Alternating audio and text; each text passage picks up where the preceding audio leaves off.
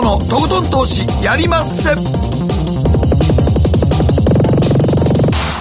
どうも皆さんこんばんは。北野誠です。そして進行 MC の大橋ひろ子です。そして番組アシスタントのケリーアンです。はいケリーアンは今日で最後ということになりましたけどもね。はい、はい、ちょっと寂しいですけどもね、ね、ほとんどなんか考えたこの2年間コロナであの素顔を全部見せてないですもんね。マスクのまんまずっと2年間ずっとマスクのまんまですからね、はい、考えてみたらね。はい、そして今日のゲストは？インベストラスト代表取締役福永博之さんです。こんばんは。よろしくお願いします。いやなんかもうこの年初から考えた荒れ相場ですねなんやいや本当そうですね。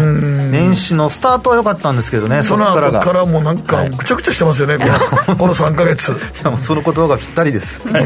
んまにこんなジェットコースターみたいな相場なかなかないよと。そうですね、あの動かない為替まで動き出しちゃったっていうんですからね。そうもうコモディティからね為替から、さっきも言ってました。1か月で10円でね。ドル円がそんな動くと1年間の動きを1か月でやってしまったわけですから。ねだとするとどうなのかなっていうのはちょっとみんな気になるところだと思いますけどね、はい、じゃあここからどう動くのか今日はまあテクニカル徹底的に教えていただければと思います、はい、さて後半はマーケットのリアルリアルトレーダーに学べ個人投資家湘南投資勉強会主催のケンモさんにご登場いただいて、はい、現在 YouTube も上げておられまして。はい、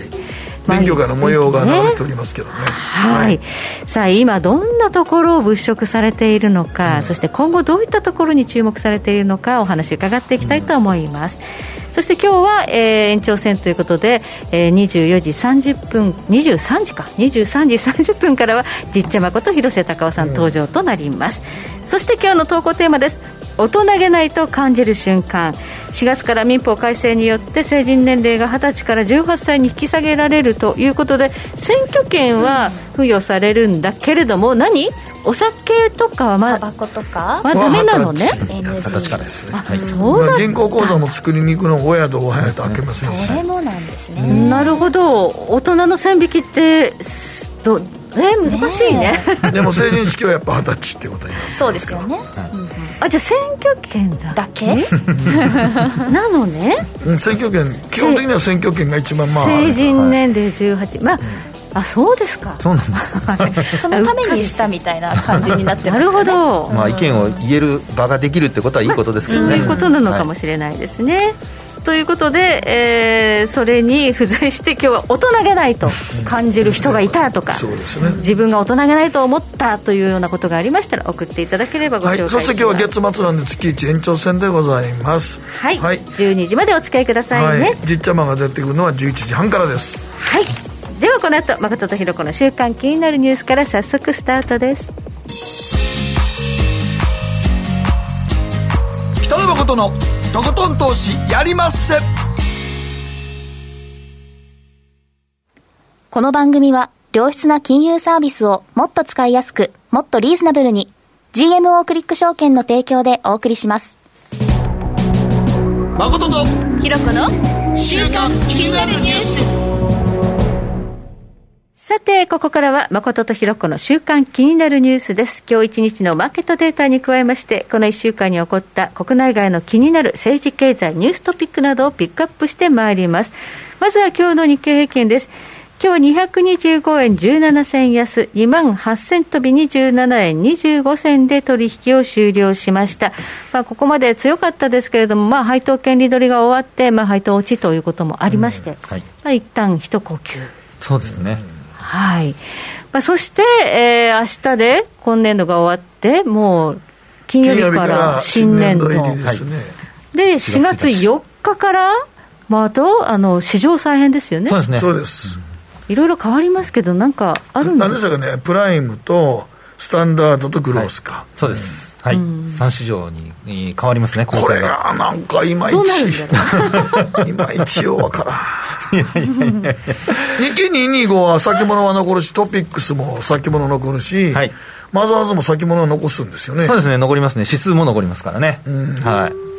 まあ、それは残るけど、区分が変わる。区分が変わるのと、あとですね、プライム市場指数っていうのと、はい、あとスタンダード市場指数というのと、それからあともう一つね、あのグロース市場指数という、新しく3つの指数ができるんですよ。はい。じゃあ、はい、いろいろこう指標とするものがあちこちにあるねっていう感じになりますね。そうですね、新しいものができてきて、まあ、それはもう本当に当日のあの取引が終わってからしか出てこないので。じゃあ、値動きを追えないわけですね、売買できるわけじゃないんだ。そうなんです。よ、できないそうなんや、はい、なのでですね、指数として、まあ、要は終値をこう積み上げていくような、そういう形で見ていくしかないってことですね、当面は。なるほど、はい。まあ、そうですね、商品化されてないっていうことであれば、ザラバは必要ないわけです、ね、ザラバは必要ないから、指数として出すってことですね、はい、分かんないですよね。そうですね、ちょっと分かりづらいと思いますね。プライムもだから結局、厳しい査定基準で、ね、プライムでしたかね、はい、プライムですね。やりますよ言ってるけど、なんか継続審議の会社、めちゃくちゃありますからね。ねそうなんですよ、ね、これもなんか、中途半端なことやったなと思って、東証は。プライムって言われる基準に合致してないけど、一応プライムに残ってる会社、どんぐらいあるんですか？あのですね、一応ですね、適合していない会社さんというのが、617社あるんですよ。そんなに？これ、全然改革と思います？そんなに？そんなになんです。そんなにあるんです。えー。適合を、あのまあ、そんな、えー、っとそうですね、適合してない東証一部の上場会社617で、うん、今、計画を出している会社さんが296社。で一方であの東証一部にいたんだけども、スタンダード市場に、うん、まあ、あの買えますよとい。うふうにされた会社さんが321社あります。意外とだからスタンダードっていうところにあの、まあえー、変わってる会社さんが多いってことですね。なるほどね、はい、これそのどのぐらいの時間軸で、その残してあげてるんですか？聞きます？それ。だってね。知りたいですね、そうですか。あのですね、あの、まあ、結構今お話したような会社さんがたくさんあるわけですけど、あの、一番多いのがですね、あの、2年から3年未満の会社さんで、それが83社なんですよね。で、一方で、そのまあ、通常ですとその3年以内にあの収まればっていうようなことぐらいがまあ長いというイメージだと思うんですけど、実はその3年から4年だとか、あと4年から5年、あとそれから5年以上っていう会社さんもあってですね、5年以上の会社さんがなんと20社あります。5年以上も何？え？猶予を持ってプライムに残し続けるんですか、はい、そう期限が一応ないので、計画を出して、それまでにその、まあ、例えばあの流通時価総額をですね上げるとか、上げるとか、はい、あとそれから発行済み株式数、あと流通株式数の比率を上げるとか、それからあと売買代金を1日あたりのその売買代金も上げるとか、そういうようなことを5年かけてやるとかですね。5年 ?5 年ってもう、だからこんな、ね、世の中変わってますよ。こんなもんね、初めからプライムだけで、本当にあのちゃんとした基準に残った会社だけをプライムで残しとけばよかったんですよ。ね、他は全部スタンダードにして、うん、そこでプライムに上がりたかったらこういう条件をクリアしてくださいねでよかったよ。残してる意味がない、こんなもんその方が分かりやすいですよね、こう上がっていくっていうのが見えて、そっちの方がだって見えは、でも今、みんなほとんどなんか、多分これが言う、忖度したんですね。忖度、久しぶり忖度しすぎやろと思いますけどね。ゆるゆるや。何のための何のための再編やったと思う結果終わってみれば。ねいやですからねこれ株主の方がやっぱりその残れるかどうかって結構後々響いてくるんですよね。そうなんですよ。ですから、えなので、まあねファンドとかに組み込まれるわけだから。はい。でも組み込むためにそれをちゃんとやるためにピカピカのプライムにしたかったのに、うん全然なんかサビサビやん、スター ト。ピカピカだったら組み込みやすいしね、もういやだからスタンダードからスタンダードから上がる企業なんかみんな買われるわけやんか、みんな。ね、年金にも、ね、組み込まれたり、資金に組まれファンドに組み込まれたりとかしていくわけやけど、なぜこれをしなかったかって言ったら、みんなが忖度して、これちょっとかわいそうじゃないみたいな感じで。で、今じゃあほな、あの出してよって、あの継続、継続審議やるから、出してよって言ったら、5年以上出したとこも、ええ？ー、って何百社もあるわけ？ああ、20社ですよ。20社ね。20社ね。大体3年以内なんやけどね。そうですね、3年以内が、まあ、5年の計画なんかやったら、もう初めから、それは無理って弾かないと。そうですね。いや、これ何の、何のための再編かさっぱりわからん。世の中が変わってしまいますね。それね、なので、やっぱり、あの、まあ、自分の持ってる株が、あの、そういうですね、会社さんだったとした場合、やっぱり、あの、進捗をちゃんと見とかないと、それこそ後々、やっぱり株価が下がるっていうことになっていくので、まあ、そここはやはりあの北野さんおっしゃったようにですね、あのまあ、何の再編かわからんようにならないようにですね。もう現地で、現地でなってますからね。そうですけどね。なので、その辺をちょっとやっぱり株主の方は株主なりにやっぱ見とかないといけないってことだと思います。うん、はい。はいそしてまあ日経平均の行方というのはまた本編でチャート分析していただこうと思います。うんはい、そして、えー、米株です。ニューヨークダウ、昨日は338ドル30セント高、35,294ドル19セントで取引終了しました。え現在動き出しましたダウ平均54ドル安でスタート。少し難聴に始まっています。えー、まあアメリカは3月に利上げを決定しました、まあ、もう金利を上げるサイクルに入った割には、意外とまあ下げ止まって、反発も大きいなという印象ですね、はい、そうですね、やっぱりウクライナ情勢というので、あらかじめやっぱり売られていたのと、うんそれからやはりあの、まあ、原油価格が一旦130ドル超えたりだとか、うん、WTI のですね、うんうん、まあ、そういうようなところもあって、売り込まれていたところで、まあ、悪材料出尽くしっていう形になったのが、まあ、戻りのあのきっかけになったというところだと思うんですけどね、ですから、あとはもうちょうど、まあ、冒頭にもお話ありましたけれども、明日であの一応、まあ、21年度終わるじゃないですか、はい、で22年度がスタートしてから、今度やっぱり業績の方に目が向いてくると思いますので、はい、まあ、そのあたりでですね、伸びが鈍化とか、あるいはあの現役とかって万が一出てくると、はい、株式市場は相当ビビッドに反応するんじゃないかなと思います。なるほど、やっぱり業績見ていかないといけないですよね、うん、ね。はい、コロナが終わったら今度、有事ということでね、ねあのサプライチェーンの再構築とか、どのぐらいコストかかるのかとか、いろいろね、はい、まあ、見直さなきゃいけない点ありますからね。そうですね。はい。ということで、ここからはケリーが気になったこの1週間のニュースのピックアップです。はい、私の気になるニュースは、ダイソン空気清浄機能付きノイズキャンセリングヘッドホンを発表。というニュースなんですけど、えー、昨日30、えー、今日30日に、えー、っと、ダイソンがウェアブルデバイス初なんですよね。今までは、あの、掃除機、空気清浄機、扇風機、そしてドライヤーとかいろいろ出してますけど、ウェアブルデバイスは初めての発表になります。体につける、身につけるデバイスですね。そうですね、はい、ヘッドホンなんですけど、あの、空気清浄機能付きということで、ハウスダストとか、粒子状物質、あと有害ガスなどの空気中の汚染物質をキャンセルしますっていうものになっています。ちょっと待って、ヘッドホンなのに、はい、空気清浄機がついてるの？はい、まずヘッドホンがこう普通にありますね。で、口元にこう、ちょっと画像とか検索して皆さん見てほしいんですけど、あの、なんだろう横長にこうマスクがあるような形になってまして。さっき見たけどね。ヘッドホンでここにマスクが。そう。なんかここに空気清浄機があるという感じなんです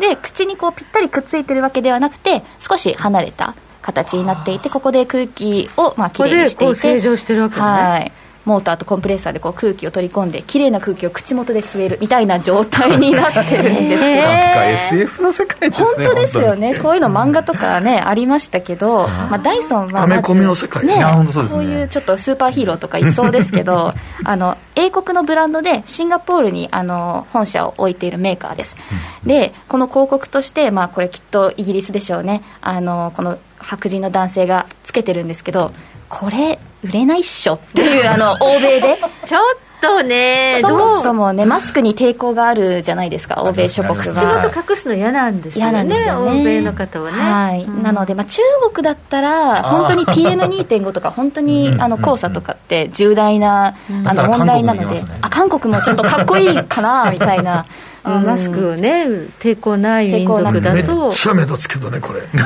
目立ちます。目立ちます。ヘッドホンなんでしょ？どっちかにしようよ、はい、じゃあこう、ね、選べるマスク。ね。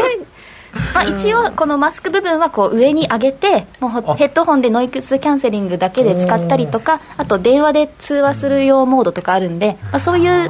ところも買いではあるんですけどこれは欧米よりもまあアジア国に向けてるのかなとは思いますね。皆さんもぜひね、そのダイソンのウェアラブル。いくらぐらいあいくらなんですかね。ググってみてください。すごい。あとどのぐらいの時間持つのか知りたいな。あね ちょっと詳細、ね、詳細知りたいですね。まだね未定ということで。ほやほやですねじゃあほやほやの情報なんですけれども。花粉症の人はじゃあもしかしたら花粉が入ってこないのかな？うんそれはそうです。よそれぐらいの空気清浄は、ねダイソンですか？らダイソンですから技術はすごい素晴らしいので、ね、はい、まあ、それを面白いと見るか どうかなってあれですね。はい。はい。ここまで誠とひろ子の週間気になるニュースでした。この後コマーシャルを挟みましてマーケットフロントライン福永さんにじっくりとお話を伺っていきます。北野誠のとことん投資やりまっせ。やりまっせって英語では？レッツはどうかな占いました。ぞあなたの未来。えどんな？あなたは努力次第で大きな成功を収めます。ただし野菜中心の食事と早寝早起き適度な運動をして健康に注意なんだよ。母ちゃんのセリフと一緒じゃん。未来は自分で切り開く。株式 FX は GMO クリック証券。すると川上からどんぶらこどんぶらこどんぶらこって何？桃が流れてくる音だよ。じゃあかぼちゃは？こ天ぷら粉天ぷら粉かな。鳥は？唐揚げ粉唐揚げ粉パパおやすみ。置いてかないで。頑張るあなたを応援します。GMO クリック証券。エミさん。どうしたの？僕最近考えてしまうんです。毎晩月を見上げるたびに僕の将来はどうなってしまうんだろうって同時に思うんです。この虚しい気持ちに寄り添ってくれる女性がいたら。好きですってよくない？シンプルにわかりやすく GMO クリック証券北野誠のとことん投資やりまっせみんな集まる集まるよ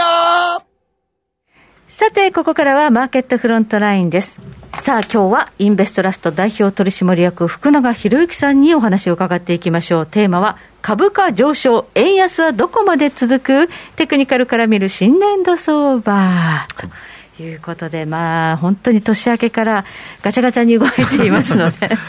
いや本当そうですよね、まあ、持ち合いがずっと続いてたんですけどね、はい、そこからあのウクライナ侵攻もあって、えー、まあ、下方向に離れてしまって、えー、まあ、3月には2万5000円割れまで行きましたからね、もう本当に絶望的な気持ちになりましたね。いや、本当そうですよね、はい、まあ、でも本当にそこからですねあの年度末ということで、まあ、一応買い戻されて、2万8000円に乗せるところまではなんとか来たと。い。う形ではあるんですけど、はい、まあ、その冒頭のタイトルであの、タイトルコールでもありましたように、どこまでいくのかっていうところで、ですね、うんちょっと今、日経平均の現状をチャートに、ね、用意しましたので、見ていただければと思うんですが。はい、はい、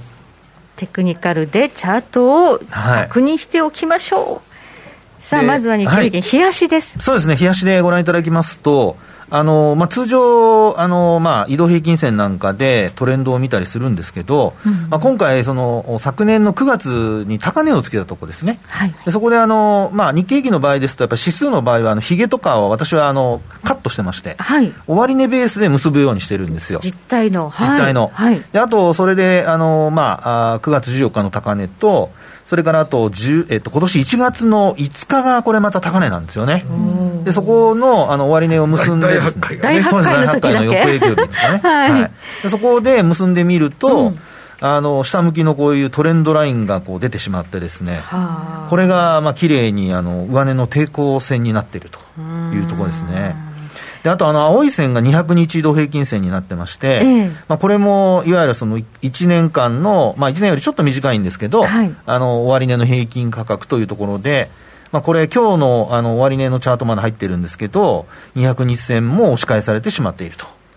いうところでございますね。だいぶいろんなものが重なるとこまでは上がってしまって、はいたのね？そうですね。うん、ですから、まあ、年度末で、あの、霧のいいところというタイミングに加えて、うん、株価水準も、まあ、一応そういう分岐点のところまでは戻ってきてしまっているということなので、うん、まあ、明日一日あるんですけど、はい、その後4月に入ってから、まあ、先ほどもお話ありましたけど、新市場ということで、うん、4日からは新しい動きに変わってくるじゃないですか。はい、そこでですね、これを突破できる、まあ、材料、あとエネルギーがちゃんと出てくるかどうかっていうところが、うんまあ、あのこれから、まあ、皆さんが見ていかなきゃいけないポイントになるのかなってところじゃないかと思いますねじゃあもう、昨日今日で一回手締まったかなっていう、まあ、そういう人も多いのかな、ね、誠さん？もう手挙げてますね。あらまあ。見事ですね。だって明日なんか陽性確率すごい低いでしょ？あ、あ3月31日は。はい。あ要するに下が下げの得意日。うちのよくゲストで来てくれた彼。あドルエモンさん。ドルエモン、はい、ドルエモンさんがだいぶ前に書き込んでましたけど3月31日はあの陽線引けはほぼないですって書いてましたから。なるほど、うん、年度末は弱いんですね、そうですね。はい。ドルエモンさん情報ならそうなんでしょう。ね、はいじゃあ一旦手仕舞いという人が多い中で、うん。はい、新たなエネルギーがなかなかないと難しそうですね。ね。だってこれ、冷やしだけ見てたら、三空で上がってきてますから、はい、窓開けてずっと上がってきてるんですよ、ね、こんなに窓開いちゃうもん、ね、冷やしやったら窓開けて3回上昇してるんで、ね、三空はもう買いに行く場面じゃないですからね。よくね。だからよくここは粘ってましたけど、でもやっぱり、ね、下がってきてる200日移動線にタッチしたら、ちょっとここは厳しいですよね。そうですね。うん、ですから、まあ、ここで本当に投資家がもう一回あの買うというような強気に、まあ、向かう材料が出てくるかどうかでしょうね。うん、出てこないとなると、やっぱりもう一旦はやっぱ無利益を確保しようと。いう動きの方が優勢になってくるんではないかなと、うん、まあ、そうすると、やっぱり窓が開いた分っていうのは値段が飛んでるところなので、はい、よく言うその窓埋めに、はい、あのまあ、逆戻りしちゃうっていうことが考えられるかなってところですね、テクニカル的には一度この開いた窓埋めに行かなきませんからね。そうですね。埋めに行くってことよくあるので、ちょっと気をつけておきたいところなんですよね、特にね、あの先ほど言ったね、あの 新市場のあれなんかも、すごいあの機関投資家とか、あの市場は難しいと思うんですよ、最初。そうですね。投資どこにやっていくかっていうのが。だから手探りですよね。なんか横を見ながらみんなどうするのみたいな感じじゃないですかね。まあね個別企業はね変わってないんですけどただやっぱりあの市場として見た場合にどうかっていうところでですね、あのまあ投資家機関投資家は特にバランスを考えてポートフォリオを組んでますから、まあ、そういう意味ではあのポートフォリオの中でどうするかっていう迷いは出てくると思いますけどね、そうですね、はいまあ、短期的にはまあちょっと一旦エネルギー重点な時期、まあ、かなとは思うんですが、うんすね、中長期どうですか、はい。でですね、やっぱりあの今お話したような窓埋めが発生するのかどうかっていうところも含めて、そうそう、これもまあね、わ、はい、からないですけどね、えー、絶対ではないですけど、そうなんですね、でそこでですね、ちょっと見ていただきたい次の週足なんですけど、はい、あの週足のチャートを見ていただくと、これあの、コロナショックで安値をつけた、まあ、当時も1万6000円までいったんですけど、うん、2020年の3月ですね、はい、そこからあの先ほど見ていただいた昨年9月の高値までの値幅のですね、これちょうど38.2%押し、ちょっと下回ったところで一応下げ止まってるんですよ。本当だ、綺麗ですね。はい。はい、ですので、あの、下げ止まりというところで見ると、もう一回仮に下げたとしてもですね、はい、この38.2%押しの水準というのが、やはりあのもう一回意識されることになると思いますので、はい、まあ、ここ、まあ、仮にここまで到達したとしても、まあ、そこがあの2番底になるのではないかなと。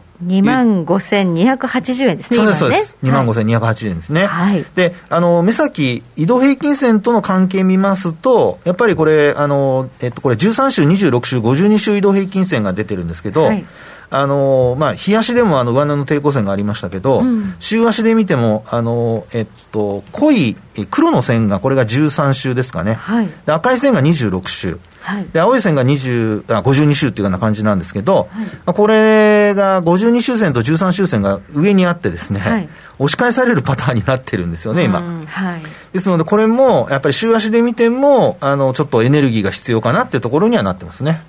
そうですね。だからちょっとこう抜ける抜けない別にして、まあ、もみ合う感じかなというところですよね。はいよくてもみ合いで、うん、あと、まあ、あの本当によければ上に抜けていくっていうパターンだと思うんですけど、うん、押し返されることもちょっとやっぱ頭に入れとかないといけないのかなってところでしょうね。うん、はい、はい、でさらに、この月足もちょっと見ていただければと思うんですが、はい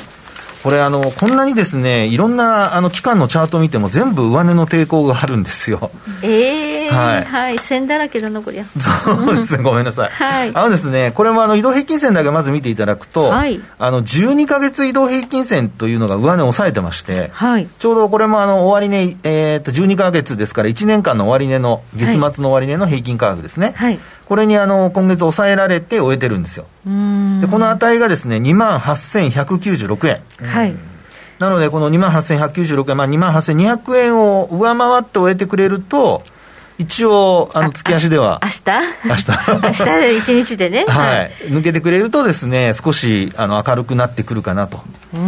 で、今のところですね、一応これ、あの、昨年、えー、9月のその高値から、はい、今年の3月の2万5000円割ったところまでの値幅のですね、はい、半値戻しは達成してるんですよ。うん。はい。はい、まあ、よく言う半値戻しは前年戻しとかっていう、あの、ことわざもあるんですけど、まあ、一応その12か月と、あと上向きの、これはは24か月、2年の移動平均なんですが、赤い線が。はい、でこれに挟まれている状況なので、まあ、先ほど北野さんもちらっとお話しされてましたけど、持ち合い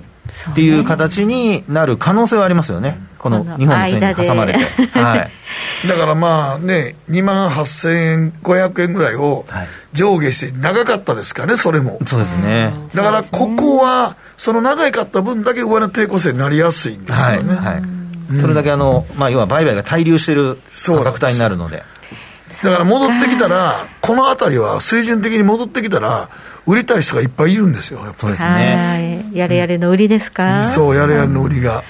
うん、はい。だいぶ急に戻りましたからね。はい。こんなに戻ると思ってなかったって人たちもいるんですよね。うんまあ、そこであのよく言われるのが、ほら、円安に触れたからっていうそうそうそう、なんでこんなに戻ったんだいって言われたときに、為替がね、為替がっていう、はい、そこでですね、ちょっとあの、まあ、先ほどもちらっとお話しましたけど、来期の業績を、まあ、あるいは今期のあの締めの業績を考える上で、えー、想定為替レートっていうのをちょっと取ってきました。はい。で、あの、まあ、全体の話とそれから個別の話もちょっと入れてみたんですけど、えー、全体で見るとですね、これあの、昨年12月に調査された日銀短観、はい。これで見ると、あの、一応、想定為替レート、まあ、109円台なんですよね。で、あと、あの、輸出企業という、まあ、くくりで見ると、108円台なんですよ。はい、おお今、121円ですよ。ね。で、あと、製造業っていうくくりで見ると、今度はですね、110円ということになってまして、うんまあ、大体やっぱり110円前後ってところでしょうね。が平均ですかね。平均ですね。はい、で、ちなみにあの、まあ、別にこれトヨタをあのお勧めするわけじゃないので、皆さん誤解しないでほしいんですけど、はい、トヨタ自動車の2020年3月期、うん、今期の想定為替レート、1ドル111円ですって。はい。で、1円の円安で利益がなんと500億円増えます。はい。うん、10円ぐらい 上振れてますからね。億円。そうですね。ぐらい儲かるってことになる。為替だけでです、ね。為替だけで。で、はい、ただ気をつけないといけないのは、あの、二つありまして、一、え。つはですね、もうすでに予約していたとすると、はい、この期末どんだけ円安になっても、あんまり効果ない可能性はあります。うん、あなるほど、はい、もう予約して実績として。為替の手当ができている、はい、できていれば、うん、で、あともう一つは、仮にそうできてなくて、今期の業績良かったとすると、うん、来期、いわゆるその発射台が高くなるじゃないですか。はい、だからもっと円安にならないと、あそういう考え利益が出ない可能性が出てきますよね。なるほど。売上が横ばいだとすると。はい。と考える、まあ、あこう、二つのパターンがやっぱり注意事項として上がってくるので、よければいいでですね、はい、そこはちょっとあの意識して見ておく必要があるかなと思いますね。はい、はい、ということで、この為替がどんだけ動いたかっていうのを、ちょっとチャートで見ておきましょう。そうですね。で、これあの、ボリンジャーバンドでですね、これなんか、ふん足みたいなチャートになってますけど。そんな、そんな、こんな動くことある？いや、本当そうですよね。まあ、本当にあの、1か月で10円動いてるんですよね。114円台っていうのはこうありますけど、はい、もうあの、125円まで一応乗せましたので、で、これ、冷やしで見るとですね、はい、まだあの、プラス2シグマと1シグマの間っていうことなので、上昇余地があるように見えるんですが、あの月足でちょっと次、ちょっと早く,、早くて申し訳ないですけど、行って見ていただきますと、次のページですね。はい、8ページ目ですね。はい、でこれご覧いただきますと、もうね、プラス3シグマ超えてるんですよ、大幅に。あボリンジャーバンドが3シグマに到達する確率っていうのは、えーと、あの中に収まる確率っていうのが99点いくつなんですそうですね、はい、そうですね。ですから外に出るっていうのは0.0いくつのパーセントぐらいしかないっていうことは、はい、もう起きちゃってる。そうなんですそうなるとあの価格は内側に戻ってくるというのが、その考え方なんですよね。ねはい。で、あの、出たまま、あの、維持できればそのままトレンドが発生するんですけど、今回のように上髭になってるじゃないですか。で直近ではもうちょっと円安が、あの、えー、逆に円高の方にちょっと触れてますので、はい、そうなると、やっぱり天井をつける可能性が高くなるのではないかと。一旦の？ということですね、はい、今回のこの大相場では一旦またエネルギー貯める時間が欲しいかな。そうですね。はい。なのでそうなりますとやっぱりあのこの、まあ、今月の10円の値幅の中で、これから動くっていうですね。10円も幅があれば、ね、自由自在10円の幅で、まあ、結構遊べ遊べると大変ですけど 取引される方は嬉しい限りかとしかもしれませんけど。一時全く動かなかったんでね、はい、そう考えると動いてる方が楽しいことは楽しいです。そうですね。1か月で数十銭しか動かない時なんて結構ざらにありましたからね、過去何年間かね。そうですよね。はい、まあ、ですのでトレンド的には上向きなんですけどやっぱり売買タイミングに注意が必要になってくるんじゃないかなと高値で買っちゃったりなんかすると、やっぱりあのリグまでには時間がかかるっていうことが考えられるかなってところでしょうね。そうですね、やっぱり買うなら下がったところと、はい、っていうことですよね、これね。えー、おしめ買いというのがポイントになるんじゃないでしょうかね。はい、はいまあ、本当にこの3月は、この為替の影響で日本株の反発も大きかったんですけど、やっぱりなんといってもアメリカですよね、そうですね。見ておかなきゃいけないなと思います。えー、で今回ですね、はい、ちょっとアメリカ株は、あのもうあの、まあ、今晩もありますけど、うん、一応、月足でちょっと面白い形になってるので、はい、皆さんにちょっとお伝えしたいなと思ってですね、えー、でこれもあのボリンジャーバンドなんですけど、為替とは全然違っていてですね、結構狭くなってるじゃないですか。本当だ、キュキュキュキュッと、はい、はい、で狭くなってる時っていうのは、その後結構広がる傾向があるんですよね。あじゃエネルギー貯めてるってことですか、うん、そうなんそうなんです。で、これ、どっちかに触れ始めると、そっち、まあ、要は上でも下でもトレンドが発生する可能性があるので、これはですね、あの米株に関しては、結構これから上下どちらかに触れることが考えられるかなと。しばらくだからこれ、月足ですからね、かなりエネルギー溜まってきてますよね、はい、そうですね、それだけの期間、あのまあ、あ狭いレンジで動いてたってことなので、うん、ですから、バンドが広がったら、注意した方がいいです、逆のポジションを持ってる人は。そうですね、はい、そっちの方向に、バーンとエネルギーが。引っ張られる可能性があります。はい、はい、なので、あの買いポジションを持ってて、バンドが外側に広がって、価格が下落なんてことになったら、うん、まあ、それこそやっぱり利益確保しとかないと、厳しくなってくるかなってところでしょうね。はい、はい、環境的には利上げですしね、そうですね。あのあんまりこう上に行くような気がしないけど、はい、絶対に行かないとは限らないわけですから、ね、そうなんです、あともう一つ、やっぱり、景気が仮に良くて、利上げしても耐えられるってなると、うん、やっぱりもともと民主党政権っていうのは、あの増税をやりたいって言ってたとこじゃないですか、なので、それこそアメリカの方も増税っていうことに、まあ、アメリカの方もって変ですけど、アメリカがですね、はい、増税っていう可能性も出てくるので、ちょっとそうですね。予算教書で結構増税は盛り込んできましたからね。はい、それも注意だと思いますね。自社株買いに課税とか、そんな話もね、盛り込んでましたしね、あね。あとやっぱり金利が上がってくる時代になると、はい、グロースというか、成長、ハイテクというか、はい、心配です。そうですね、ナスダックがやっぱ戻りが鈍くて、うん、これ、あの一応、月足は9か月の月足を使ってるんですね、はい、で9か月のあの移動平均線、真ん中の線に届いてないんですよ。本当だ。で一番やっぱり戻りがいいのが、あの3枚目の,、まあ、あの最後の S&P500 なんですけど、はい、はいこちらの方が一番、まあ、戻りが良くて、うん、もうあのプラス1シグマを上回っている状況ですね。ですからやっぱりあのマーケットって崩れるときにはやっぱ全体が崩れてきますから S&P500 がしっかりしている間は、まあ、ダウが崩れてもナスダックが崩れても一応やはりあの支えがあると、うん、ただそれが本当にあの S&P500 が崩れてくるようなことになると、うん、結構厳しい状況になっているというふうに認識した方がいいんじゃないかなと、そういうふうには思います。はい、はい。S&P500 はしっかりなんですね、そうなんですよね。これだけ戦争がどうとか言ってても、意外といや頑張ってる、S&P500 は、ほんまにこれでここで落ちるかな思ったら、落ちてこないですもんね、いやそうなんですまた戻してるのはすごい。戻してくるんですね、なんか企業の自社株買いがなんか過去最高のペースなんですってね、今ね。そうですね、ですから需給がいいっていうのはまずありますよね。それからあと、例えばテスラだとか、はい、ああいうふうにあの分割して買われたりとか。それもね、やっぱり指数だいぶ支えてますよね。日本の総理は自社株買いは悪だみたいなこと言ってました よ。あれ、びっくりしたけど。国会であんな話するかなと思いますね。自社株買いはあかん言ってましたよね。いやいや。いやね。はい、ということで、テクニカル的にはやっぱりこの S&P500 が崩れたときは、本当に気をつけなきゃいけないですね、ナスダック総合っていうのは、やっぱり金利の影響が大きいのかな、ね、ですね、はい、ということで、このあたり、まあ、あとは日経平均、明日200円以上上がれば月足でなん。とか。そうなん。ですよねでも、下げの得意日なんでしょう。下げの得意日ですね。ドル円盤さんが調べてあります その辺はあまり期待できないかもしれないですけれども、まあ明日の値動きで月足の形が決まりますので、はい、えー、注視して見ていただければと思います。ここまで福永博之さんにお話伺いました。どうもありがとうございました。北野誠のとことん投資やりまっせみんな集まれ行かしていただきます GMO クリック証券の CFD では、日本225や米国30など、世界各国の主要な株価指数、原油や金などの商品、レバレッジ ETF、リート ETF、外国株など、世界中の金融資産を買いからも売りからも手数料無料で手軽に取引することができます。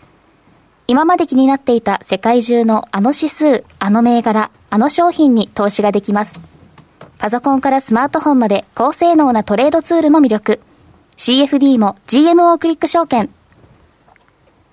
GMO クリック証券株式会社は関東財務局長金賞第77号の金融商品取引業者です。当社取扱いの金融商品の取引にあたっては価格変動などの理由により投資元本を超える損失が発生することがあります。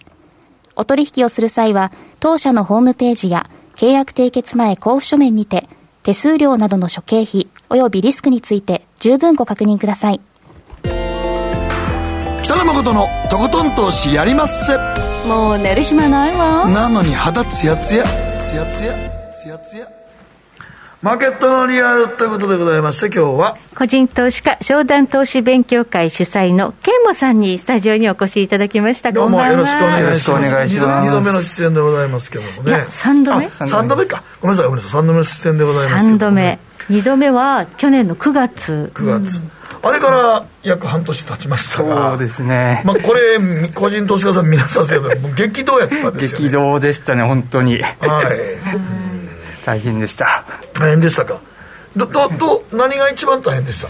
やっぱりそうですね、えっと、去年の11月、12月ぐらいから、うん、もうグロース株がほぼ全滅みたいな感じで、主にやっぱり主戦場はグロース？やっぱりそうですね、中国型のグロースを主戦場としてましたので、うんうんうん、まあ、結構きつかったですね。うんじゃあ、その損切りした銘柄もあった。そうですね、であの、まあ、去年の年末ぐらいから徐々にポジションを減らしていって、うん、で年初の時点で、まあ、中古型株結構安くなってきたんで、うん、そろそろ買いかなと思って、買いを入れたんですけど、うん、それでも下げ止まらなくって、もうこれはだめだっていうことで、一回もう中古型株、ほぼほぼ全部切ったと。あもうそれは損切りを、損切り。きっちりしましたか。はい、はい、もう覚悟で。だってもうあれでも途中でやっとかないと、マザーズの指数見てたら、もう怖くてしょうがないもんね。うん、そうですね。はい、今年年初から本当に年初だけ良くて、あとは本当どんどん下がっていきましたからね、ね。わざわざ本当に奈落の底に行くような状況で、はい、グロースはね、でもなんかその中でもマザーズでも勝てた銘柄それなりにあったんでしょ？そうですね、えっとまあ、マザーズの方は正直、えっと、もう全然だめだったんですけど、うん、まあ、あのこの後11時半からじっちゃま出てきますけど、はい。はい、じっちゃまがあの YouTube であの資源株がやっぱりあのいいよみたいなことを言ってまして。であのまあ普段主戦場じゃないんですけれども、うん、やっぱり今年は資源だったり商社だったり、うん、あと海運とかそっちの方なのかなと思って、うん、でそちらの方に思い切って資金をシフトして、でまあアメリカ株も私自身あんまりやってなかったんですけど、まあ、シェブロンですとかあと、まあ、あの海外の原油関連の、うん、まあえー、銘柄ですね、その辺をいろいろこう、まあ、勉強も兼ねて買ってみて、うん、まあ、そちらはなんか、思ったように利益が出て、あのよかったかなという。じゃあ、米国株の資源に。そうですね、はい。はい。でもそれ、頭の中でグロース手放して資源に行くって、まあ、じっちゃまが言うてはったけど、それを、こう切り替えれてねちゃんともう、うん、結構ショック大きかったでしょ。いやでも私はどちらかというと、うん、あの先々週の名護町さんとはちょっと逆で、はいはい、トレンドに乗っていくっていうタイプのやり方をしているので、うんうん、まあ、トレンドが強いところに入っていこうっていう形ではい、で今トレンドが強いところどこだって言ったらやっぱ資源だったり、うん、海運だったり商社だったりもうそこはもうあの黙ってトレンドに乗るしかないというふうに割り切って、はい、そこは覚悟を決めて入ったという感じです。過去に自分が投資始めて資源株手出したことあります？いやないんです、ね、初めてですよね、基本でも個人投資家さんってやっぱりグロース好きやもんね。ですね、うん、でもやっぱり相場がもうガラッと変わっている状況なので、もう自分をそこにあの対応させていくしかないと思って変わらなきゃっていうことですね、そこはもうはい、そうですよね。こんなだってインフレを経験するのも多分投資家さん今初めてなんじゃないかなと思いますしね、うん、はい。資源銘柄っていうのは結構構あの馴染みのない人たちが多い中で、上がってきてるんですよ、ね、だからそれは住友金属鉱山とか、ね、僕とか大橋さんの世代はそんな割とざらに、いや見てるでしょ？そんな太平洋金属とか。そうそうなん。だね。はい。ねそんなんで僕ら割としたらどっちかと僕らも最近このなんか僕らが知ってるオールドエコノミー銘柄昔の銘柄が元気が出てきたなっていう感じなんですね、だから三菱三菱商事とかその商社株も、はい、バフェットが買った時に、なんでバフェット買ったんやろとすごい、早かったよね。早かったですよね。そう。ままだそんな資源かっていう感じでしたねあの時ね、でも今見るとやっぱり正解だったんですもんね。正解なんですよ、やっぱりすごいなと思いました。すごいなと思いましたね確かに、はい。まあ、そんな中で、まあ、とりあえず今年は年初からプラス40%ぐらいにはなったんですか？いやごめんなさい、えっと、プラス40%去年のパフォーマンスで。そうか。で今年は、えっとそのまあ、あの一応年初からは若干の、まあ、プラスではいるんですけれども、うんうん、まあまあでも結構、まあ、去年のピークにはまだ届いてないっていうそんな状況ですね。うんじゃあ今、資源のどんなところを資源といってもいろいろありますけれどもそうですね、えっと、一番注目したのは2月の高決算出た、えっと、ニッケル関連ですね、あの先ほどおっしゃってた太平洋金属ですとか、うん、えっと、あと日本夜勤工業、住友金属鉱山あたり。懐かしいな。夜勤工ね。夜勤工って僕、一時持ってたわ。えーいや、もうなんか、あのね、夜勤、夜勤、あれ難しい、夜勤校って読むね、読めないね、チキンって読んじゃうね。そうそうそう。はいはい、ああいう株って、僕らも結構何年前かな、かなり前にいじってたな、触ってた、買ってたわ。10年以上前ですね。10年以上前やね。大相場やってるのやってます、やってます、やってます。でそれを見てあの、まあ、太平洋金属最初に見たんですけど、うん、えー、結構の決算よくって、うん、で、えーとまあ、過去のチャートを見るとあのすごい大相場やってるんですね、で今の株価が全然まだそこに至ってないっていうのと、あとニッケル関連って、まあ、去年、あまり物色対象になってなかったっていうのもあって、まあ、あの資源関連が買われているプラス、えー、相場、まあ、去年やってないってことになると、まあ、この辺りが今年の相場を牽引していく銘柄じゃないかなと思ってます。素直に入れたという形、まあ、そこはうまく良かったかなと思います。天保さんは基本的に銘柄選ぶときは、はい、まずどういう選び方をしてるんですか、えっと、まず決算ですね。とにかく決算を見て、うん、決算を見てで PTS 等を見てでやっぱりあの織り込まれてるか織り込まれてないかっていうのをとても気にします、であのなるべく織り込まれてないその高決算が織り込まれてない銘柄っていうのを丹念に拾っていくっていう形てやってます。はい。決算が織り込まれてない、まだ動いてないっていう銘柄を探すっていうのは、結構丹念に見ていく。そうですね、でまあ、去年、大相場やってるかやってないかとかも気にします。しだから、大相場やってたら、いい決算出ても、やっぱりもうちょっとややりきった後はなんかもう、ちょっとやっぱ上がっていかないでね、期待値が上がっちゃってるのと、はい、あとやっぱり、買ってる投資家、見てる投資家が多いのでっていうところで。うん買いたい人もいるけど売りたい人もいるっていう、そうやね。大相場でちょっと高値掴んだ人らはやっぱりさっき言ったみたいに上がっていて売りたいっていうのが強いのよね。やれやれですね、うん、はい。そうなんですよ。だから高決算出してでもこれは動いてないぞっていうのはチャート見てあれ？この決算で動いてないのかっていうのは見つけた時はやっぱこれかなという感じですか？そうですね。あとはまあその年のテーマ性だったりとか、まあ、そういうところを意識しつつって感じですね、本当に。今何銘柄ぐらいですか保有してるの？今はでも10銘柄ぐらいですかね、メインの口座の方はそのぐらいかなと思います、えっとまあ、2月の決算で仕込んだ銘柄を数銘柄と、あと4月、5月の本決算をまたぎたいなと思っている銘柄を数銘柄ですね。はいはい。まあ、今のテーマということでいうと、まあ、こう年初からグロースからその資源に変えたという意味で、やっぱ資源が多いっていうことですかね、えっと、資源も買ってるんですけれども、うん、あの原油関連が結構まあ1月から大相場やって、はい、であのまあ、資源あの商社とか含めて資源系も結構、まあ、あの上がってきてるという中で、えーとまあ、年間のトレンドにはなると思うんですけど、まあ、ただ、ここから4月、5月の決算で何を買っていくかっていうと、やっぱりあの個別銘柄の決算次第だと思うんですね。で2つ考え方があると思ってまして、はい、一つはそういったあの資源関連の銘柄を素直に買っていくってやり方と、えっと、もう一つはその外部環境の影響をあまり受けない銘柄、まあ、具体的に言うと情報通信セクターだったりが、えー、とメインだと思うんですけどそういったところで、まあ、個別の会社で、えー、今期の見通し非常にいいですよっていうような会社を丹念に決算を見て拾っていくのがいいんじゃないかなと思って、はい。だからまあちょっと外部環境でね、戦争が起ころうが何しようが、うん、ここは別にそんなことの影響を受けないよと、そう,、そういう時でもなんかね、売られる時は、なんかばーっと全部売られたりするから、うん、逆で狙ってて、このこれが関係ないのになと思う会社は、あれですよね。ありますね、ありますね。うん、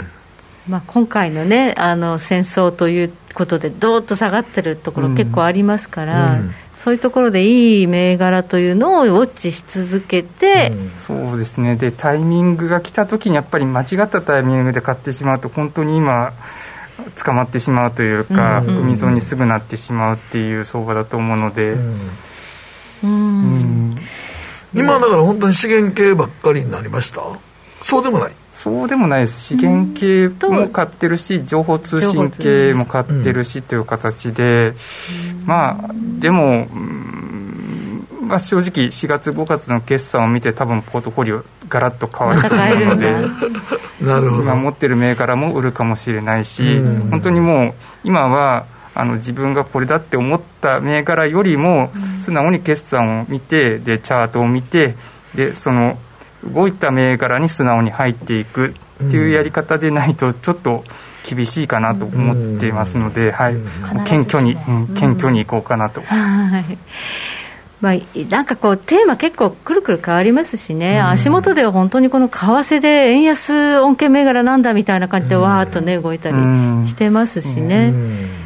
まあ、ドル円相場も影響もあります例えば、ね、今なんかよく話題なのメタバースとかはどうなんですか？メタバースは去年結構テーマになって去年は結構儲かりました去年結構テーマになってましたね、はい。うん、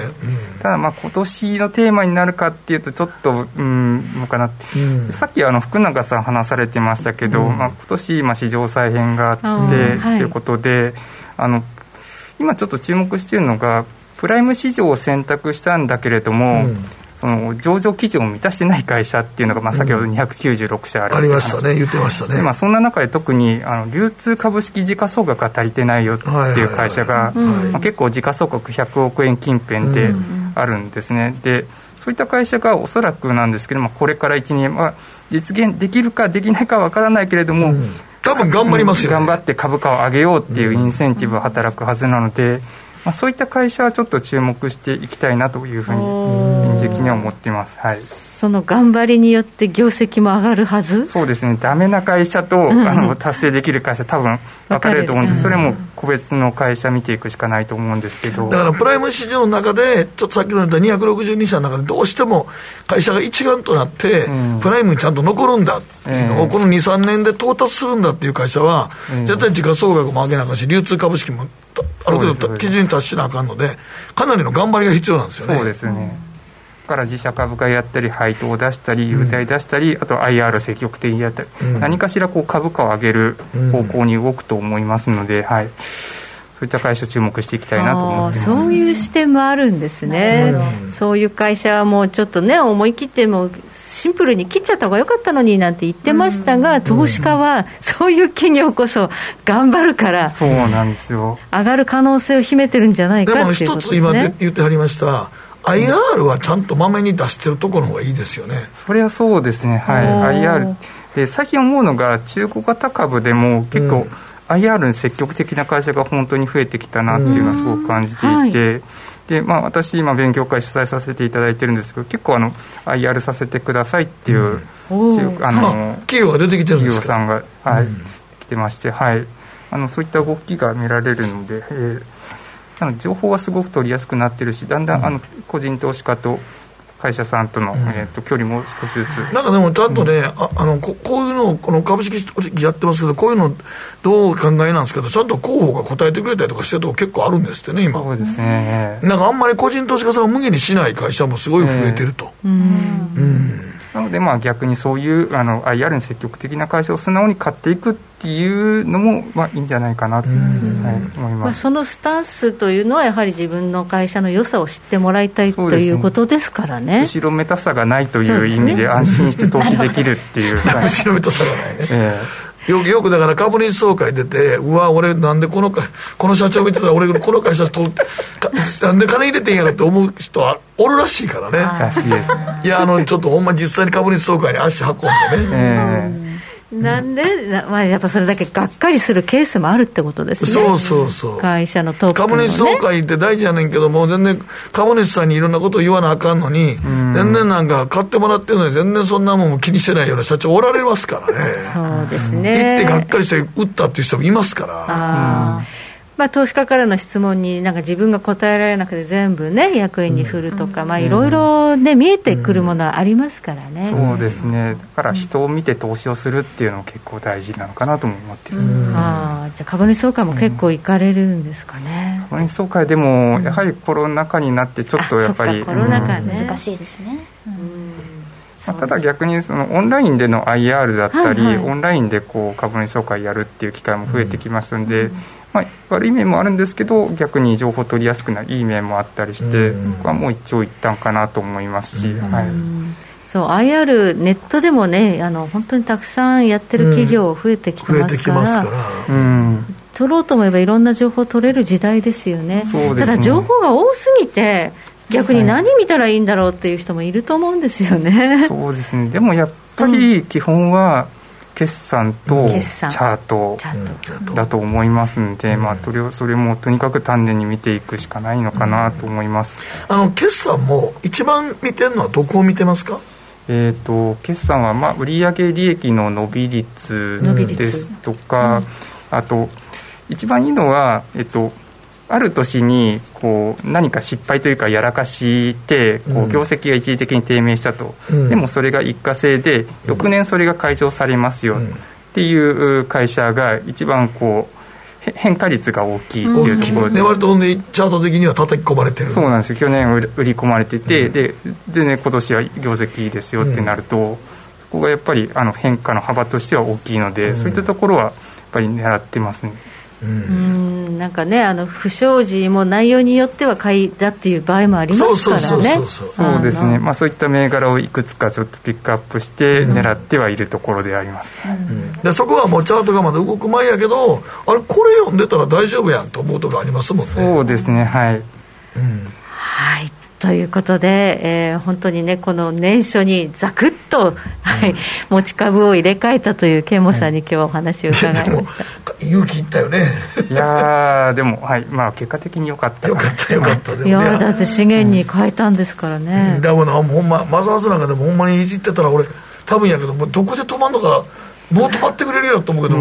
ど、わからないもんね、あんなんね。ですね。はい。はい、え今日は、えー、湘南投資勉強会主催のケモさんにお話を伺いました。どうもありがとうございました。ケモさん YouTube もやっておられますのでよろしくお願いします、はい、皆さんもぜひ見てください。はい。北野誠のとことん投資やりまっせ。やりまっせって英語では？レッツはどうかな。君は周りが見えてない。また怒られちゃったよ。あ部長の前歯にノリ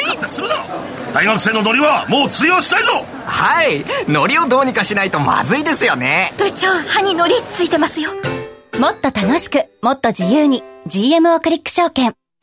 ねえ先生好きって10回言って。それ10回クイズでしょ。いいから。じゃあ好き好き好き好き好き好き好き好き好き好き。僕も先生好き。え？もう思わず笑みがこぼれる。株式 FX は GMO クリック証券。いらっしゃい。ご注文どうぞ。うんと大盛りラーメンにトッピングでチャーシューコーンメンマ海苔それに味玉白髪ネギで。ああバターとワカメも。全部のせい一丁。シンプルにわかりやすく。株式 FX は GMO クリック証券さてここからは皆さんからいただいた投稿を紹介していきます。今日のテーマ大人げないと感じる瞬間。はい中堅さん大人げないと思うのはテレビのクイズ番組を見ている時にすぐ答えを言ってしまう自分です。つい自分の知識をひけらかしたくなるので、えー、妻からよく指摘されます、ね、気持ちわかります。わかる、うん、英語とかだとああこれ知ってるってなります英語はもうそんな得意やから、はい、はい、はい、サイキッカーさんは友達の嫁が空手をやっていて、うん、旦那が浮気した時みんなの前でビンタしたのが忘れられずビンタちゃんって呼んでいたのですがいい加減忘れてと言われました。僕も大人げないと反省したから昨日からウィル・スミスちゃんと呼ぶことにします。大人げないですねまだ、ね、全然大人げない。大人げない話です。続いてはキリンアット神戸投資勉強会さんです、えー、幼い子供たちをゲームで任す時です。マリオカートよくやるんですがゴール直前の娘に亀の甲羅をぶつけて楽しんでいます。手加減して勝たせるよりも社会の厳しさを知ったり負けから学ぶこともあると思うので強い大人に成長してほしいと思います。本当は単に私が負けず嫌いなだけです。ゲーム大丈夫。あと3年もさ絶対負けるから そんなこと言ってられるのもあと3年。あと3年。たった3年。俺も最初のうち大人げなく買ってたけどいつの間にかめちゃくちゃ負け出したもん。もう途中でやってるの嫌だったもん。確かに。小学生のほんま45年34年だったらもう絶対勝ちよるよ。大人ではちょっと勝てないよマリオカートなんか。あとちょっとだけですよということで、はい、え時計の針は23時25分回っています。北野誠のとことん投資やりまっせ。この番組は良質な金融サービスをもっと使いやすくもっとリーズナブルに GMO クリック証券の提供でお送りしました。さて、えー、今日ここからの注目イベントスケジュールですが、まあ、一応 OPEC プラスの閣僚級会合があるということで原油市場はまあ一応注目はするんですが、うんまあ、大きな増産はあまり計画はされていないと思われます、あと週末は日銀短観が4月1日で出てくるのと、まあ、雇用統計と、一応ね、年度替わりですから、イベントはありますね。そうですね特にやっぱり、はい、あの雇用統計は、為替取引されてる方は気になりますよね。そうこれだけ為替動いてるとまた動くのかなってちょっと思いますよね。思いますね。ボラティリティがあるということは一つまあ収益を得るチャンスではあるんですが、はい、やり方間違えるとちょっとあれです、そうなんです逆のポジションになっちゃうともう引っ張られちゃいますからね、うん、今ねこの動きで見てますとね。そうなんですよね、はい、まあ、あの先ほど福永さんには日足、週足、月足でい。ろいろとチャート、テクニカル分析いただいたんですが、それの為替なんかトレードやる方は、それをもう少し短い時間足とか、分足にしても同じように分析できるんでしょうかね。そうですね。あの、自分の投資スタイルに合わせていただくのが一番いいと思うんですよね、うん、ですから、はい、あのよく言うそのスキャルピングだとか、はい、あの本当に短期でやるような方は、時間短くしていただいていいと思いますし、はいあのただ、長期で持つ方はやっぱりレバレッジあんまりかけないようにしないと、うん、あの逆に言ったときに、そのレバレッジかけてる分、値幅も大きくなっちゃいますから、はい、あのそうなると損失も大きくなる可能性があるので、はい、あの中長期でやろうっていう方は、レバレッジかけない方がいいんじゃないかなと、うん、逆にそう思いますけどね。中長期の方は、証拠金取引じゃなくてね、はい、っていうね、あの低め、少しこう余裕を持った取引、ね、心がけていただければと思います。ダウ平均まだ63ドル安ということで、今夜は少し難聴な推移となっているようです。明日朝起きた時にどうなっているかということですね。ドル円は今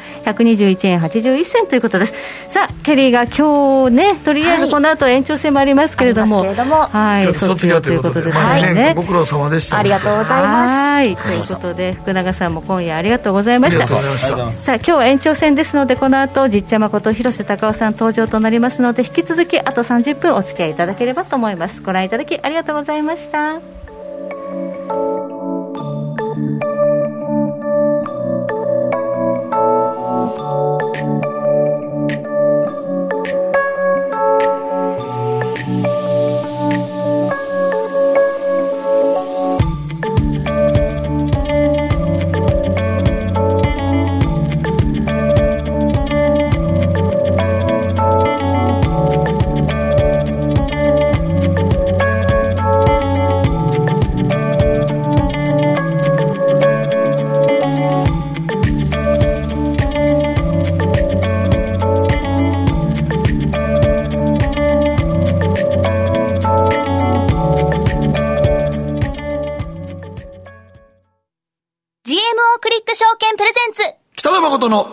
投資やりまっせ月一延長戦。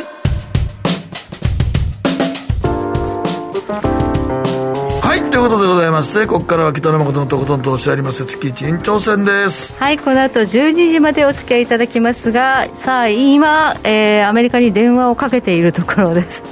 フロリダ在住の、えー、実地誠広瀬隆夫さんに、えー、前半部分お話伺っていきます、えー、今日は、まあ、あのアメリカの株式市場ここからどうなんだというようなところもね、伺っていきたいんですがウクライナの有事それから金融政策といろんなことが起こりすぎていますので、えー、実ちゃまこと広瀬さんはどうお考えになっているのか、えー、お話を伺っていきたいと思っています。つな、がったようですね。はい、はい、ということで早速進めてまいりましょうこの番組は良質な金融サービスをもっと使いやすく、もっとリーズナブルに GMO クリック証券の提供でお送りします。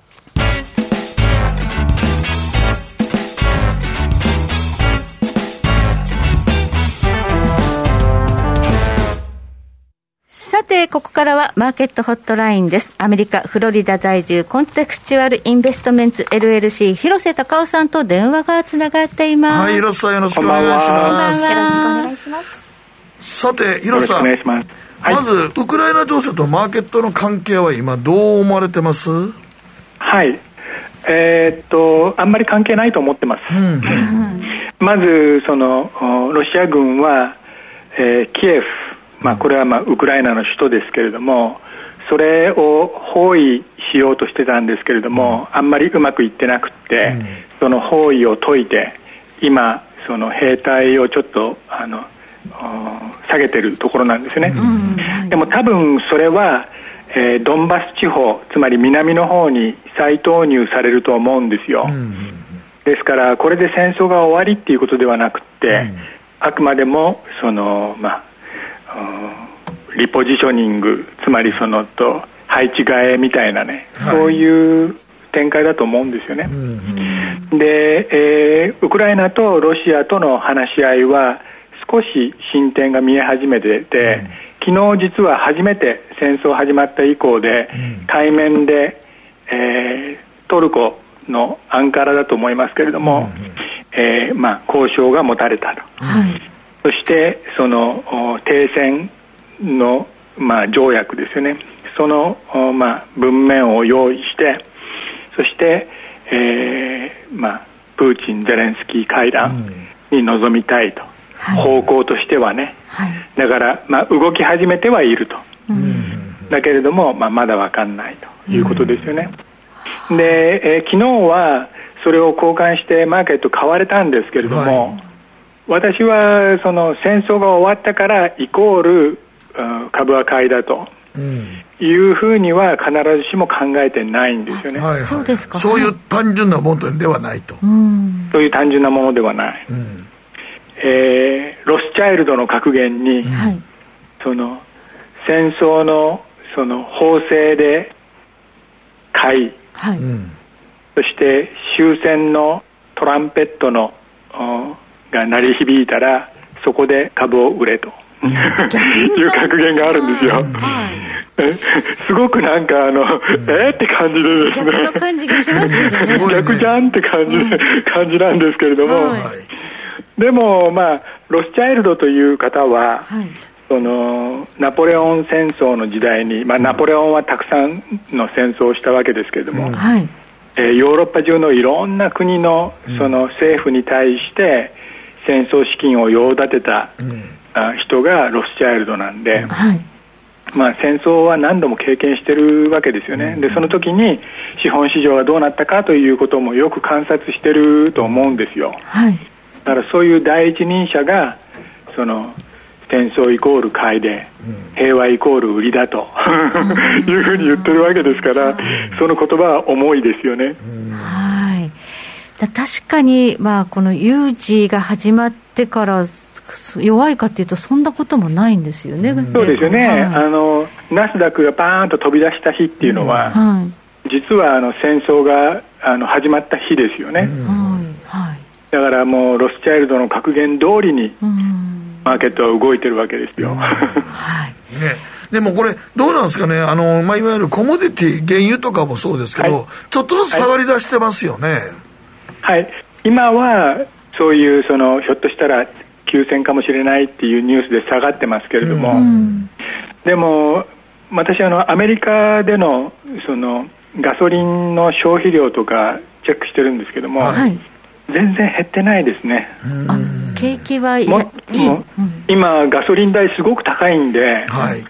アメリカの消費者とか結構苦労してんじゃないかなと。でうん、それは遠出を控えるとかっていう形で、そのガソリン消費にそのネガティブに働くんじゃないかなというふうに予想してたんですけれども、はい、全然減ってないんですよ、消費量が。強い、ね、結局、はい、消費者は何をやってるかというと、うん、その車は運転してるけれども、その生活費を切り詰めるのは、うん、例えばあの朝食のシリアル、うん、それをそのブランド物のシリアルから無印のそのブランドなしのそのプライベートレーベルのシリアルに変えるとかね、はい、そういうその、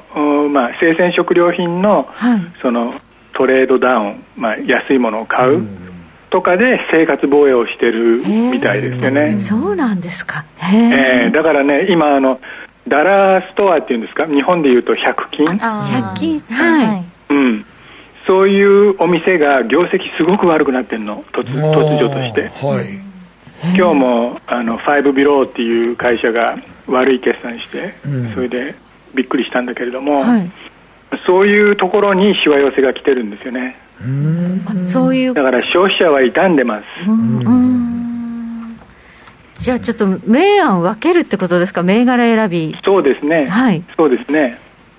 で、えー、なぜ平和になったら、はい、マーケットは上がるとは限らないんだというところをもう少し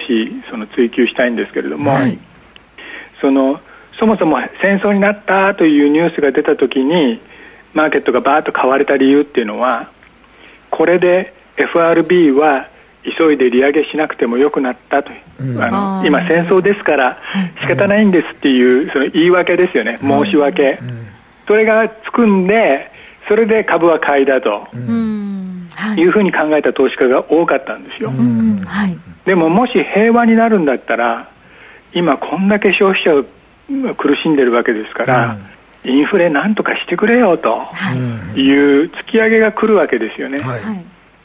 だからそのまあ利上げに対する不安が株価のその頭を抑え込むんじゃないかなというふうに考えてます。なるほど、まあ、確かに、えー、5月はもう0.5%やるみたいな売り込みが進んでるみたい、はい、あのアメリカの政策金利はフェデラルファンズレート、はい、略して FF レートというんですけども、はい、FF レートには先物が上場されてて、うん、CME というデリバティブ取引所ですけども、はい、その先物の実勢価格取引実勢価格からどのくらいの幅でどのくらいの確率で利上げがされるんだということを逆算する方法があるんですよね、はい、でそれによると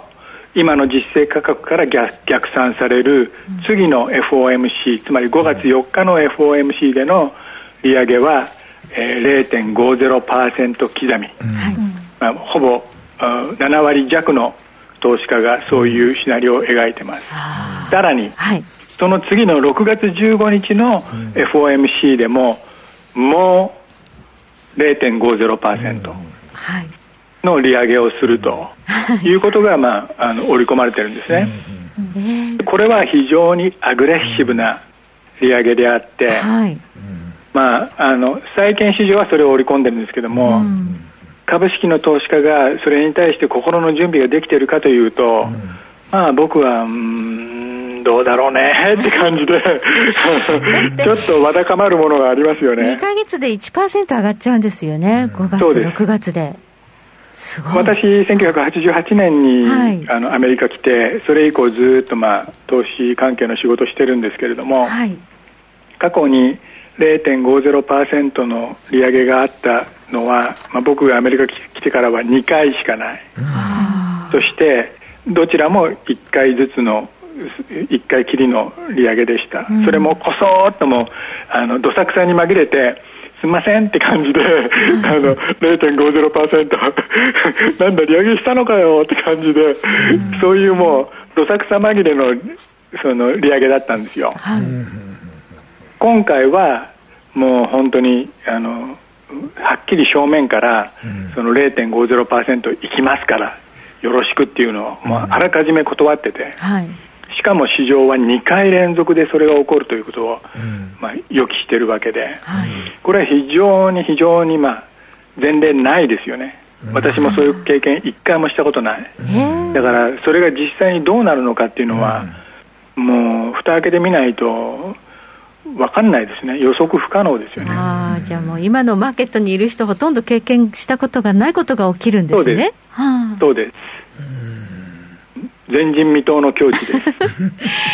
そうですよね、2回連続0コマ5を上げたらね、やっぱりちょっとショックがゼロとは、でもでも CPI 見てると、うん、ちょっとなんか0.25じゃ遅き、遅いんじゃないかというのは思いますよね。はい、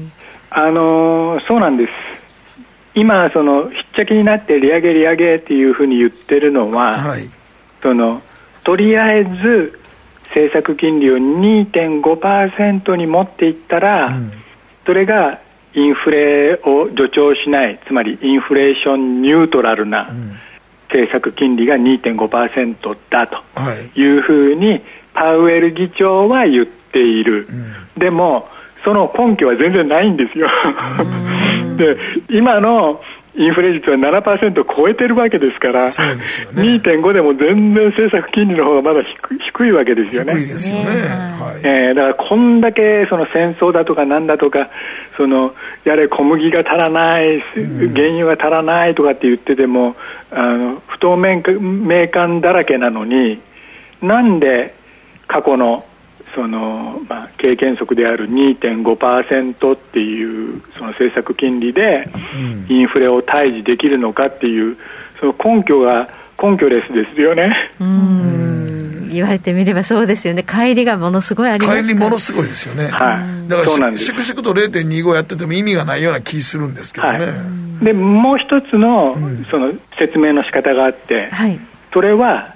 不況が来るんですっていうね、そういう説明ですよね。つまり、はい、あの物価とか賃金とかがバーッとあまりにも上がりすぎちゃったんで、うん、経営者がもうこれじゃあ人を採用しても利益が出ないとかね、うんうん、設備投資しても利益出ないとかっていう形で後ろ向きになっちゃって、うんうん、それで景気が悪くなる、うん、で景気が悪くなることによってインフレがスルスルスルと下がってくる。これは結構あり得るシナリオですよね。なるほど。はい。だとしたら今年これから新年度入りのあの株式投資はどうなんですか？今現在、はい、広瀬さんはもう現金現金ポジションになったって言って、面白くないって書いてありましたけども。はい、えっと、4月の15日ぐらいまでは、ちょっと難聴な展開かなというふうに見てます。うん。はい、っていうのは確定申告があるから。僕も今、その税理士さんと打ち合わせしたりなんかしてるんだけども、はい、その 納税の金額が確定しないんで、はい、それそれ確定したら税金を納めなきゃいけないんでちょっとキャッシュポジション高くしておかなきゃいけない。だから例年そうなんですよ、はい、それで15日過ぎたら、まあ、今年は18日が締め切りなんですけども、その18日以降にね、一、うん、回パーッと変わり直す、はいというシナリオを描いてます。だからまあ、はい、あの4月末の S&P500 のターゲットで4800とかね、そのくらいを見てます。うん、今年はでもなどうですか、インデックスを買うっていうのはどうなんですか？はい、あの僕は基本的にはそのインデックス、市場を丸ごと買うというやり方は非常に好きなんですけども、うん、でも今年に限って言えば年初からこの方それはあんまりうまくいってなかったですよね。でうまくいってない理由っていうのはインフレが荒れ狂ってるし、うん、FRB はもう矢継ぎ早の利上げを必要としてるし、うん、景気はひょっとしたらこれから壊れていくかもしれないし、うん、ということでもうぐらぐらしてる要因がもういっぱいあるんで、その環境の中でバイアンドホールドで OK ですっていう一言で片付けちゃうのは、ちょっと親切じゃないなと説明が足らないなというふうに強く感じるんですよね。だからわだかまってます。いや個別銘柄でいうとやっぱり資源株の方ですかね。はい。えー、っと石油株とかをもう一回、うん、あの手掛け直したいなというふうに思ってます。例えば、はい、個別株でいうと、はい、キャロンペトロリアムティッカー CPE という会社があるんですけども、うん、これあのテキサス州西テキサスのパーミアンというところで石油を生産している、はい、そのシェール業者ですけれども、はい、株価この株だけ低迷してるんですよ、その理由は、ヘッジしすぎちゃったから、先物で。売り売れ売っちゃってるんだ、はい、先物で売りつないじゃってるから、はい。はい、でもそれは時間が解決することなんで、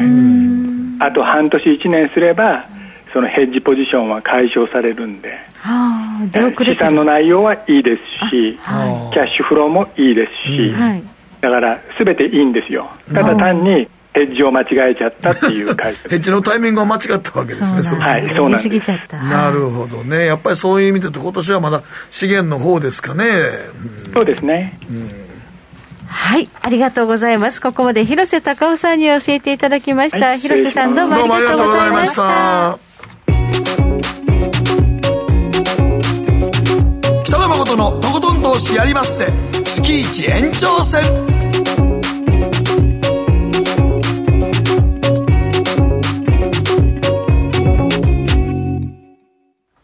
GMO クリック証券の CFD では、日本225や米国30など、世界各国の主要な株価指数、原油や金などの商品、レバレッジ ETF、リート ETF、外国株など、世界中の金融資産を買いからも売りからも手数料無料で手軽に取引することができます。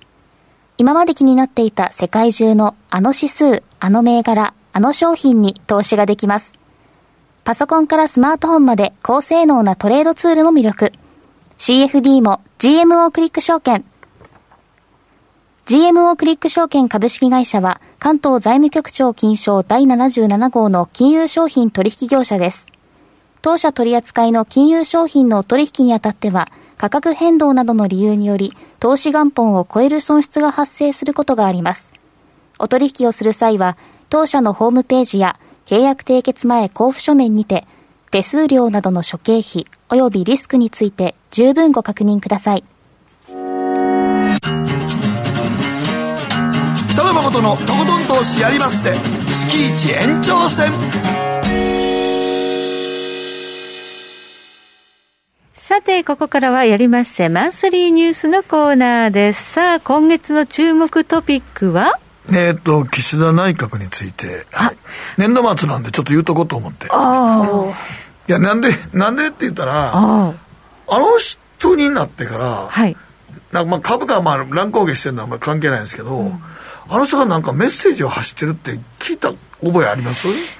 僕は今支持率高いのは、財務省が支持率いじってるのにと思ってるぐらい ダイレクトに。いやいや、もうダイレクト、ね、いや、ダイレクトで言うとそうなんですよ。だって、何にもこれってしてしてないじゃないですか。まあ、あのー、今、ちょっとね、SNS 上では検討しって言われてますね。うん、あの何でも検討しますそうそう、あなるほどね。ね なるほどね。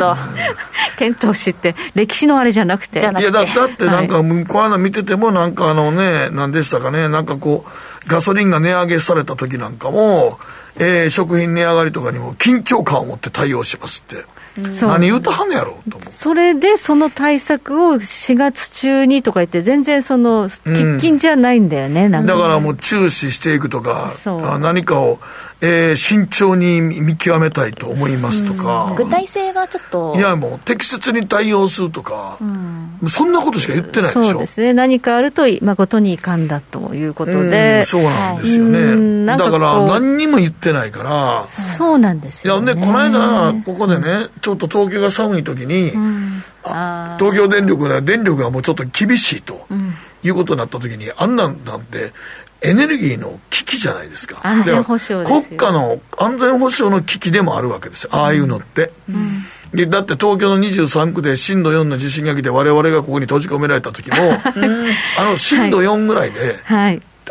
結構な信号機が止まったって言って、停電したっていうのも、はい、かなり、このせ GDP 世界最の一番の大都市が脆弱だってことですよ、はい、エネルギー関連が、はい、もうギリギリだったんですね、あの時期、ちょうど寒かった時期でもあって、うん、エネルギーが、でその、えー、地震の影響で火力が止まり火力が止まって、そうそうなんですよ、ね、発電所が一つ止まったんですね。そうなんですね。だからそれもあって、電気がちょっと安定供給できないって言ってたんですけど、うんうん、でもこれ、GDP 世界3位の国ですよ。まあなんでこんなことに中国の田舎の方で電気止まったいうわけじゃないんですよ。なっちゃったのかなって思いますね。あと、今、の再生可能エネルギーの新電力がバタバタ潰れてるんですね。はい、そうなんですよ。はい。うん、まあ電力自由化っていうのをやったのはいいんですけど、これが回るようなモデルじゃなかったと。はい。相場はあの動くもんですから、電力価格も原油価格もガス価格も動くっていうことを想定して動いてないんですよね、潰れるということは。そうそう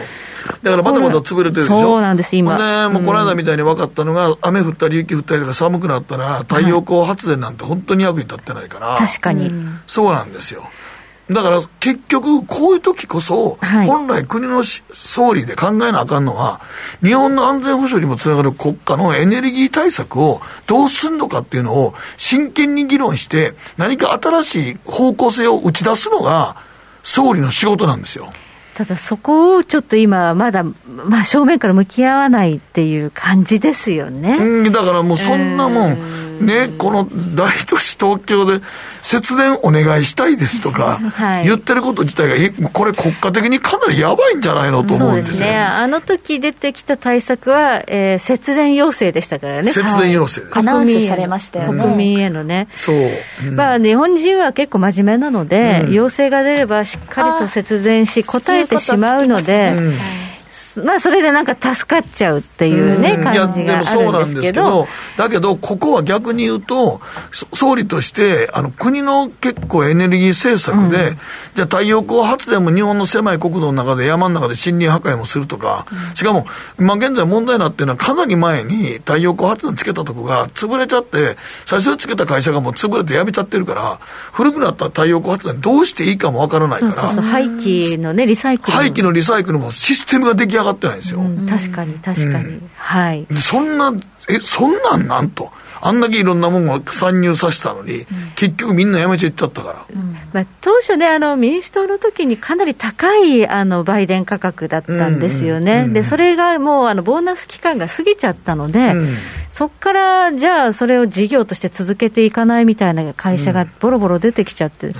これ、継続していけるのかどうかっていうのは見直さなきゃいけないとは思いますね、うん、そうなんですよ、だから、結局、エネルギー対策をじゃあどうするのかっていう、例えば、もう書き込みでもあるけど、原発のことも一度取り上げて、ちゃんとみんなでどうすれば安全に原発動かせるのかって議論しましょうとか、じゃあ、地熱発電をやるのかとか、じゃあ、日本のね、この海海岸、海底のところを使ってとか、いろいろやる方法があると思うんですけど、うん、国家がそれを、国が総理が示さないと、はい、これ何にも動かないし、慎重に検討しますとか言ってだけだったら、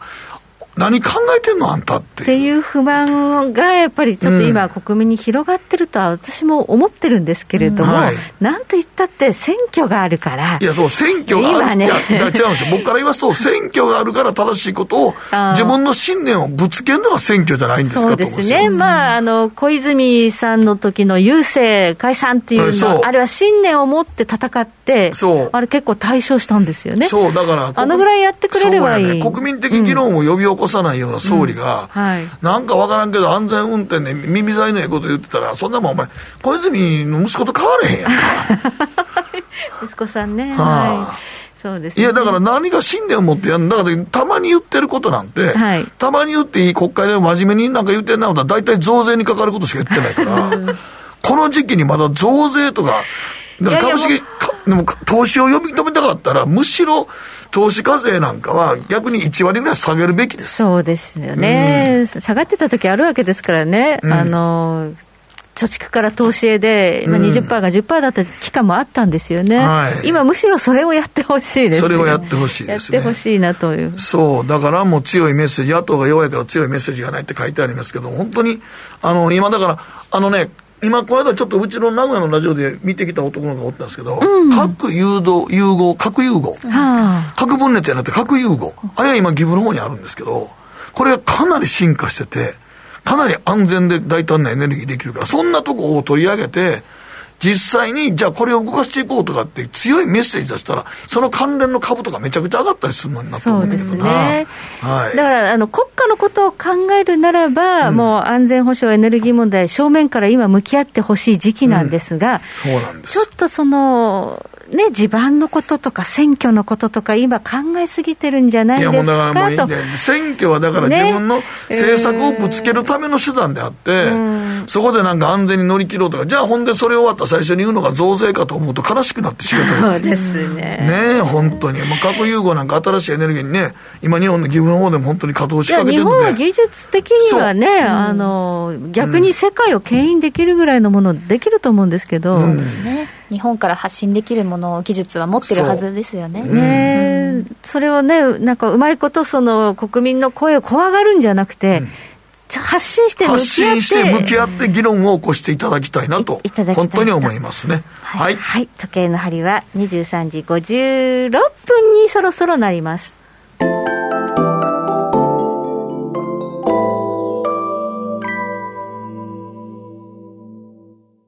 さて、そろそろお別れの時間が近づいてまいりました。この番組は良質な金融サービスをもっと使いやすく、もっとリーズナブルに GMO クリック証券の提供でお送りしました。はい。ということで、マーケット、今、ダウ平均は8ドル安というところまで少し切り返してきているなんか切り返してっていうか、まあなんか動いてない状態ですね。まあそうですね。うん、あと気になるのは、もうあの、アメリカのイールドですね。国債の利回り、10年債がまたちょっと下がってきて、2年債が上がってきて、なんか逆イールドなんていう話もね、本当は今日じっちゃまね聞きたかったんだけど、時間がなくて。景気後退のシグナルみたいなのがちょっと起こり始めてるので、このあたりもまあ気になるところろということです。さあ、もう3月30日、今月、今日が最後、そしてケリー、この2年間の最後ということで、卒業ですね、はい、ありがとうございました。いやいや、本当にね、本来なら1回ぐらいわっと飲みに行きたかったんですけど、ね、行きたかったです。はい、はい何かこう最後にメッセージかなんかあれば、えー、そうですね、いや、本当に勉強になりました、普通にニュース、海外のニュースとか見るのはとても好きだったんですが、日本のニュースも含め、こういった株価とか、うん、そういったところにも目をつけ、ちょっとこれからも勉強は続くなと感じています。はい、ぜひともまた一度株にチャレンジしてみてください。株チャレンジはそろそろしたいですね。そうですね、はい、ケリーがこの番組に入ってきた2年前からちょうどパンデミック。で、ね、ケリーが卒業する頃に戦争が始まるみたいな、うん、ちょっと嵐とともにというか、激動のね。激動ですけれども、ね、2年間我々も激動でしたけどね、はい、たくさんメッセージケリーありがとうとかお疲れとかって入ってきてますのでね。また何かありましたらね、また来月からちょっと番組の中身がかなり変わりますので、うん。はい、同じタイトルですけどもちょっと中身はかなり変わりますちょっとリニューアルということですので、リニューアルということになっておりますので、そちらの方もよろしくお願いします。引き続きお付き合いいただければと思います。はい、それでは皆さん、また来月。はい、お会いしましょう。お会いしましょう。どうもありがとうございました。はい、ありがとうございます。お疲れ様です。